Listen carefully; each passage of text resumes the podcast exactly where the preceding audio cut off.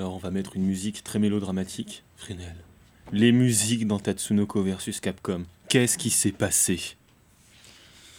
Écoutez, euh, je- déjà j'ai pas de mots. Je trouve pas les mots pour répondre à cette question. Je ne sais pas quel drame euh, a eu lieu? Qu'est-ce qui se passe dans la tête des gens chez Capcom euh, USA Peut-être problème. Peut-être, je- peut-être. ouais. Je veux dire, je veux dire, c'est une situation qui arrive assez souvent, ok? On a la plupart des musiques dans Tatsunoko vs Capcom, de la moitié du casque, c'est des musiques qui sont tirées des dessins animés originaux des personnages. Ils peuvent avoir rencontré certains problèmes de droit, car peut-être que les gens qui distribuent la musique sont non pas sont différents des gens qui octroient les droits à Capcom pour distribuer le jeu. Donc on peut comprendre que les musiques Tatsunoko disparaissent. Limite, on peut fermer les yeux là-dessus et se dire bon bah c'est qu'ils n'avaient pas le choix. Mais dites-moi pourquoi pas le choix, c'est qu'ils sont pas voulu payer. Peut-être aussi. Bon. On peut comprendre. Il y a des enjeux financiers. Il y a une explication rationnelle, j'ai envie de dire. D'accord.